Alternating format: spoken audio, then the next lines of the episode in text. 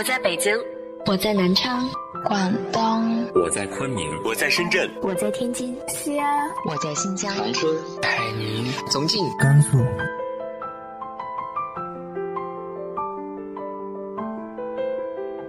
这里是 FM 幺八零八四，昨天的你的现在的未来，我是主播背着吉他的蝙蝠女侠。无论你在哪儿，这里都有我的温暖等你。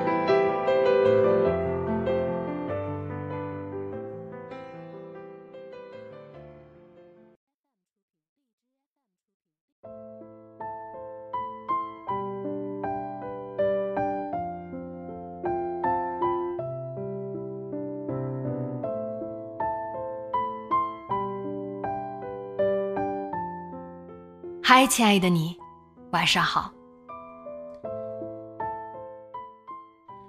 贾樟柯的电影总是在描写故乡，不管记忆里它是如何的旧，如何的土。我们回到故乡去找寻记忆，其实是想要找到过去的自己。回到故乡，你想要找到些什么呢？今天和大家分享的文章来自于豆瓣作者阿吃的。返乡。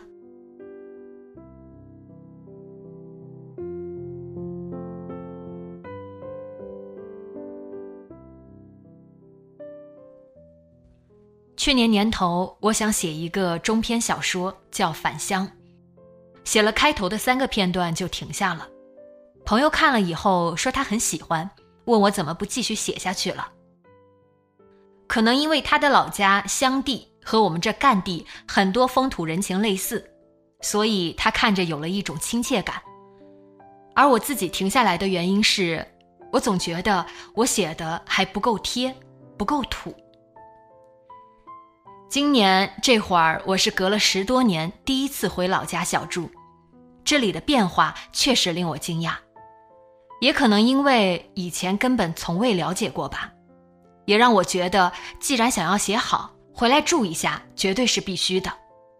毕竟第一层，我要表达的起码是物理上的某种真实。我家住在整个厂子家属区的最北边，北侧用围墙围起来了。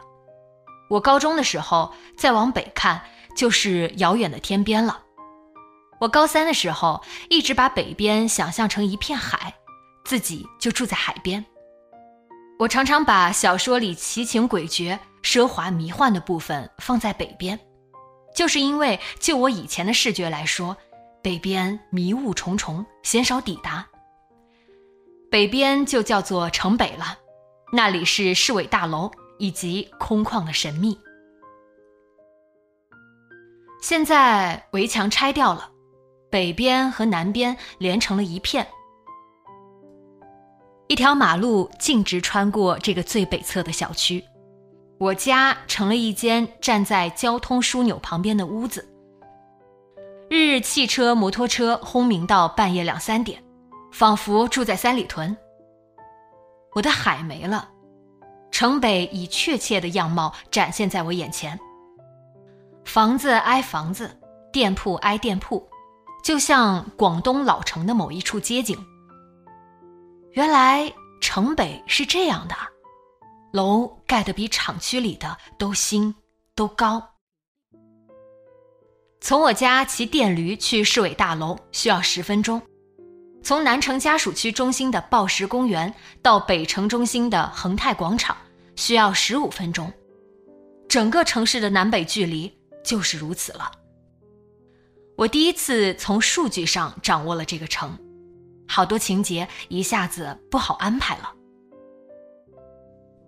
我妈从某一年的某一天开始，就不再大张旗鼓的做饭了，不烧硬菜，也不买硬菜。她说做了也没人吃。我说我其实还可以吃一点。她说你根本不吃东西。她对于我早上可以吃两个鸡蛋这个说法报以强烈怀疑，说那是不可能的。我必得在他面前吃一顿了，可能他还是不信。他的记忆停留在某一个时间节点上了，那里有他对我的定论，他对很多事情的记忆，他不打算修正。我日以继夜地写完了一个对于我自己来说很有突破性的剧本，然后就陷入到我似乎总卡壳的中篇小说里。我骑着电驴在这个城市逛了一圈一圈，想要多看看它。昨天从我大舅家经过，房子已经破旧的几乎可以说是危房，突然就下起了滂沱大雨。我想到我大舅，很想念他。我没有穿雨披，就在大雨里开。大舅是所有亲戚里唯一的一个半文化人，他喜欢我。让我觉得我不孤单。我后来认识很多朋友，家里的亲戚有些清华北大的教授，真是猛啊！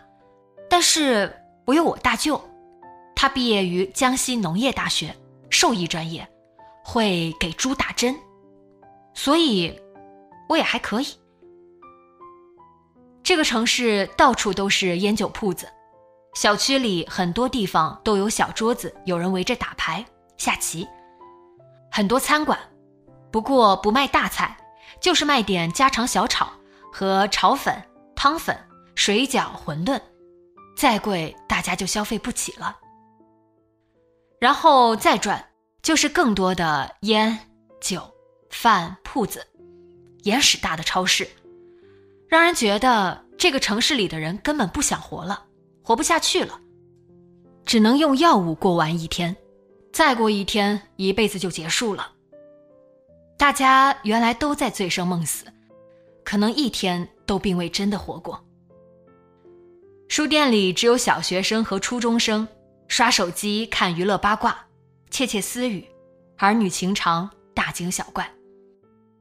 我开始明白我的那篇小说里叶长英为什么死也要回上海了。他在寻找另一种可能性，他不甘心，他就是死也不要待在这里。我特地去看了看养育我长大的图书馆，已经关门，变成了档案室，再也不对外开放。旁边的电影院烂得像农村里被废弃的二层楼房，不再有青年工人快乐的在里面约会亲嘴了。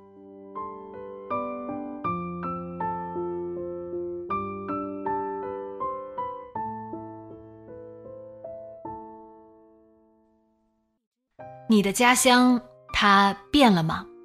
你对它的记忆停留在哪一刻了呢？直接在节目下方留言分享给我吧。今天的节目就到这里，今晚做个好梦，晚安。